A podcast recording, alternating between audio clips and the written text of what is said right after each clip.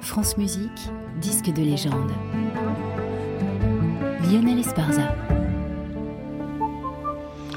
En disque de légende aujourd'hui, Norma de Vincenzo Bellini par Richard Bonenge, donc par John Sutherland.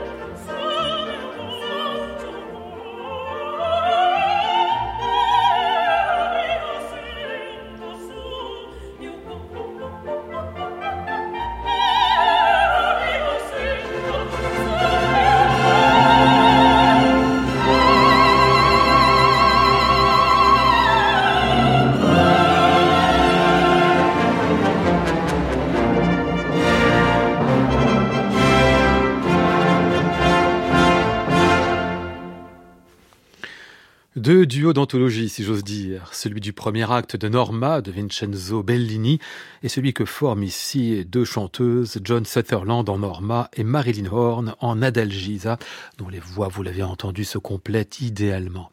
On était en 1965. À cette époque-là, John Sutherland n'est pas une débutante, elle a pas loin de 40 ans. Elle a connu un début de carrière très compliqué jusqu'à la rencontre avec euh, Richard Boninge, le chef, qui est devenu son mari. Il lui a fait tout reprendre, sa voix, son répertoire, sa tessiture et sa technique même. Il l'a dirigé vers le bel canto. En 1959, une Lucia à Covent Garden l'a propulsée en une soirée vedette internationale. Quelques mois plus tard, elle s'est vue affublée par des admirateurs pantois, ce qui sera désormais son surnom, la Stupenda, la stupéfiante. La carrière a donc pris son envol et en 65, elle est au sommet de ses moyens et de sa notoriété. C'est ce qu'elle choisit pour graver la Norma, peut-être la plus vocalement admirable de toute la discographie.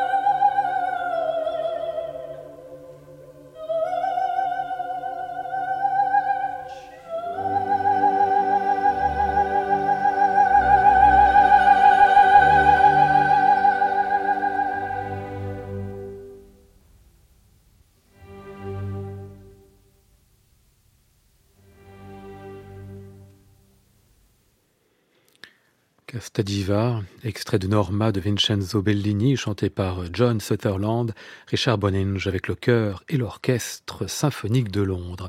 Quelques années avant cette intégrale, Sutherland avait gravé un album intitulé L'art de la prima donna, qui n'était pas seulement une démonstration des moyens phénoménaux de la soprano, mais le résultat d'années de recherche de Richard Boninge, chef bien sûr, mais aussi musicologue, qui avait fait du bel canto son terrain d'élection.